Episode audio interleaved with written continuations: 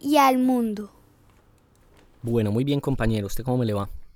Bien, don Octavio, ¿qué ha habido? Bien, hermano, aquí juiciosos haciendo una presentación de este podcast como para que la gente quede un poco más ubicada de quiénes somos, así como los memes de quiénes somos, qué queremos. Más o menos eso es lo que vamos a hacer nosotros ahora.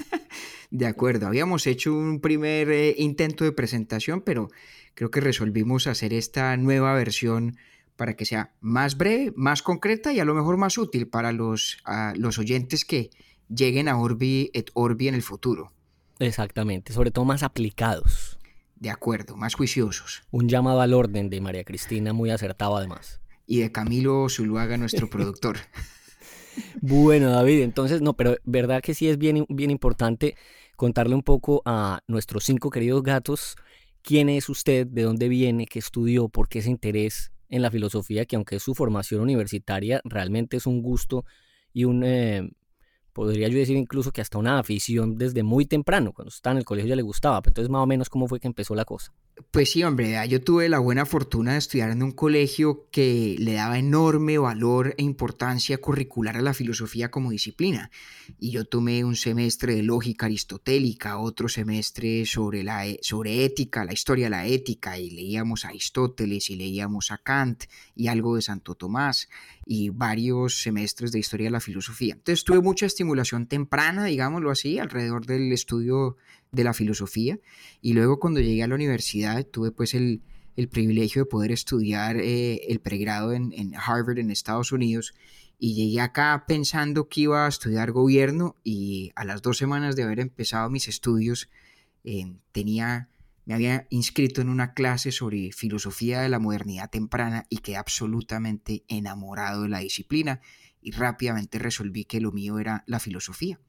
De manera que hice mis estudios de filosofía en el pregrado de esa manera. Terminé escribiendo una tesis sobre uno de mis filósofos preferidos, a quien mencionamos en algún capítulo reciente, Bernard Williams. Eh, y cuando terminé la universidad decidí que era la oportunidad perfecta para hacer un doctorado y terminar de explorar, o mejor, seguir explorando mi curiosidad filosófica eh, entonces me fui a la Universidad de Princeton donde hice un doctorado en filosofía política también de la modernidad temprana, en especial sobre Hobbes, Rousseau y Kant. Ya hicimos un capítulo de Kant, pero eh, todavía nos falta mucha tela por cortar con él y sí que nos falta también con Hobbes y con Rousseau. Algún día llegamos a esos. Yo estoy muy antojado de Rousseau. Le quiero proponer que sea el próximo de esos tres.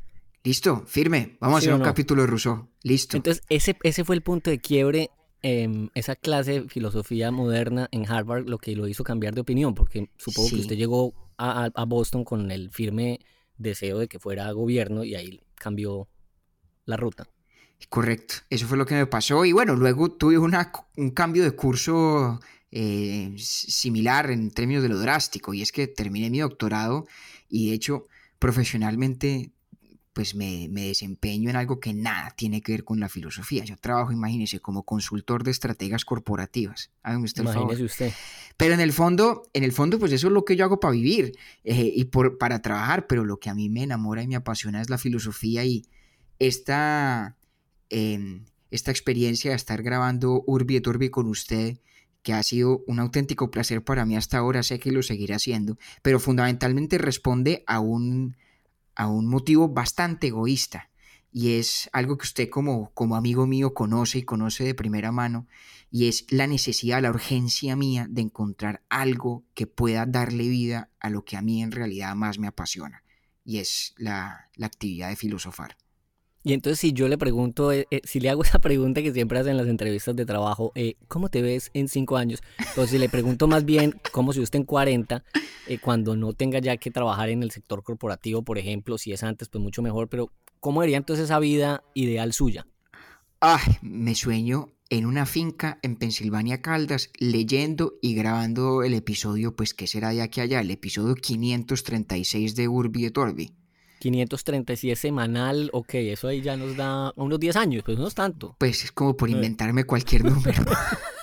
pero si vio que acaba otra vez de pasar lo que siempre pasa en cada capítulo, es que yo tengo que sumar, multiplicar, dividir, Esa vocación suya de matemático. Pero, lo más chistoso es que es una vocación prestada, porque ¿de dónde voy a ser yo matemático, por Dios no, Pues imagínese, usted, usted ha hecho muchas cosas en la vida, pero matemático profesional no es una de ellas. Yo lo conocí a usted aquí en Nueva York.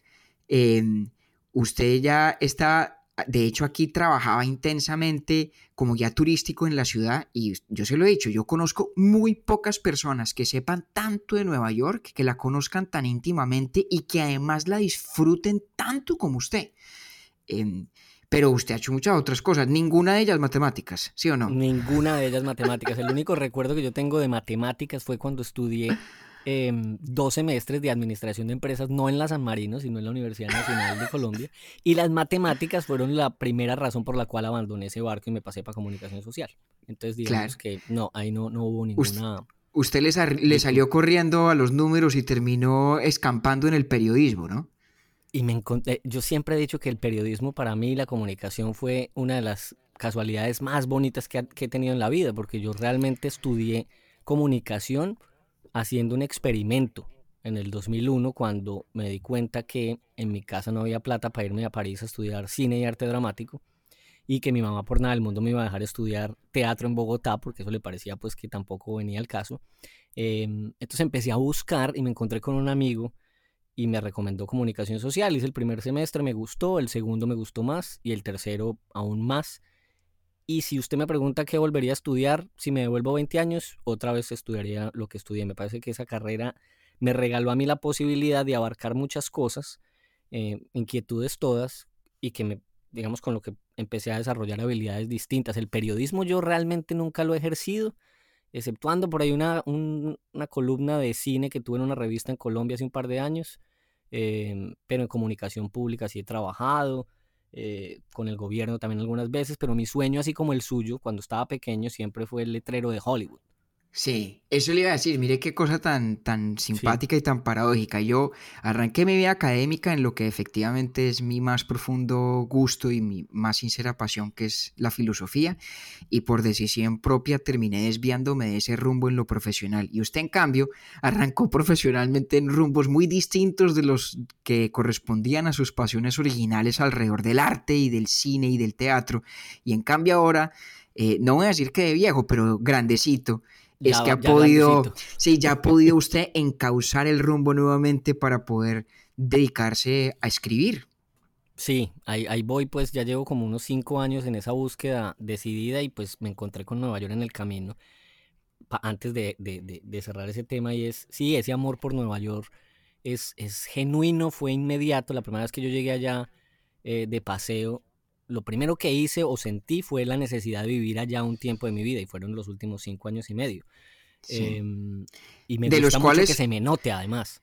El de amor que le tengo a la es, ciudad. Y es en serio, además sus amigos hemos sido enormes beneficiarios de la destreza con la que usted supo extraerle el jugo y la sábila a esta ciudad, porque yo cada vez que necesito aventurarme a algún sitio eh, excéntrico pero fascinante Nueva York, siempre mi primer recurso es preguntarle a usted por sus sugerencias. Eso, es una, e, esa ciudad tiene de todo para todos, como yo siempre le decía a mis turistas, entonces sí lo que usted dijo, fui guía turístico tres años y ese trabajo sí me abrió pues toda la posibilidad, primero de conocer gente que viene con la misma, eh, con el mismo deseo de conocer esa ciudad que es la capital del mundo pues. Em, y la posibilidad de caminar por fuera de Manhattan. Entonces, digamos que conocer el Bronx, Queens, Brooklyn, el mismo Staten Island, que no lo conozco también, pero digamos que un poquito. Eh, en eso me la pasaba yo literalmente de lunes a domingo. Ah, una maravilla. Eso, Extraño mucho Nueva York. Aquí vivo en California muy contento también porque es otro país, como, como decimos. Em, la costa oeste y la este son bien distintas, pero Nueva York siempre, a Nueva York siempre es un placer volver, como yo siempre digo. Y además es en los, en los bares y en las casas de Nueva York donde empezó a fraguarse un poco la idea de este ejercicio que hoy es Urbi Torbi, ¿no? Completamente. Cuando, nos enfrascamos usted y yo en discusiones sobre temas de algún interés filosófico y terminamos decidiendo que algún día valdría la pena que hiciéramos algo con esas conversaciones, a lo mejor grabarlas y bueno, aquí estamos ya en esas, ¿no? que además la única iniciativa o el único deseo nuestro era grabar una conversación. La culpa de que esto se haya convertido en un podcast es de los cinco gatos que se los mandamos esa primera grabación y, y ya vean dónde nos tienen. Pero, pero el mérito es de ellos. Nosotros queríamos, yo me acuerdo que usted decía, hombre, qué bueno grabar una conversación de estas para que los hijos de uno la escuchen dentro de 20 años. Ese era nuestro deseo. Sí. Y ahora tenemos, pues vamos a, la idea es que lo escuchen los hijos y lo sigan escuchando los cinco eh, queridos gatos eh, que conforman esta audiencia tan eh, importante para nosotros, porque realmente cinco pues gatos para nosotros son lo más representativo y a lo único que queremos llegar al final de cuentas. Eso es un gentío. Sí, eso es verdad. Y, y, para efectos pues de hacer como nos lo propusimos que esta presentación sea sencilla y sucinta, yo creo que vale la pena que contemos cómo fue que dimos con el nombre de este ejercicio, ¿no? Completamente de acuerdo. Usted se acuerda que grabamos un primer capítulo que es sin duda el más caótico de todos los que hemos hecho, eh, sobre, bueno, se suponía que iba a ser sobre Kant, pero nunca llegamos a Kant y terminamos hablando de Sócrates y del diálogo y de la filosofía en general. Eh, creo que usted y nos divertimos mucho. Pero fruto de ese ejercicio, María Cristina cayó en la cuenta de que el nombre perfecto para este ejercicio era Urbi et Orbi, que significa en castellano la frase en latín a la ciudad y al mundo. Una maravilla fue la idea de María Cristina de proponer esa frase, que obviamente como lo decía, como decíamos en otro capítulo, pues no es una frase de María Cristina, pero, pero el apunte sí fue de ella y me pareció buenísimo. Ah, total, es que María Cristina es una mujer de ingenio casi infalible. Eh, o mejor, tan infalible como los papas en materia de doctrina, a propósito de esto. ¿Sí? Tal cual. Em, que entre otras, para quien no lo sepan, la audiencia, creo que hoy mucha gente lo sabe en vista de los millones y millones de, de seres humanos que ven eh, al Papa Francisco por internet en épocas de cuarentena. Urbi et Orbi es el nombre de una de las bendiciones apostólicas más importantes en la tradición católica, ¿cierto? Em, y ya, se me olvidó, Octavio, ¿en qué fechas específicas es que eh, se hace? Usted, usted fue el que lo investigó yo lo investigué, luego eché un dato mal y su mamá me, me corrigió, pero ya me lo aprendí bien. Solo son dos momentos en el año en el que el Papa da ese saludo. El primero es el día de Pascua, que no es el domingo de Ramos, como yo había dicho, sino el domingo de Resurrección. Y el otro es el día de Navidad. Entonces, 25 de diciembre, domingo de Pascua, esos son los dos saludos de Urbi et Orbi que Así es, así es. Y bueno, a mí es que me pareció que el título era mandado a hacer, porque este es un ejercicio de usted y yo muy humanamente sentarnos a, a cuestionar, a deliberar, pero de vez en cuando también a pontificar, sin pretender imponerle nada a nadie, ni más faltaba.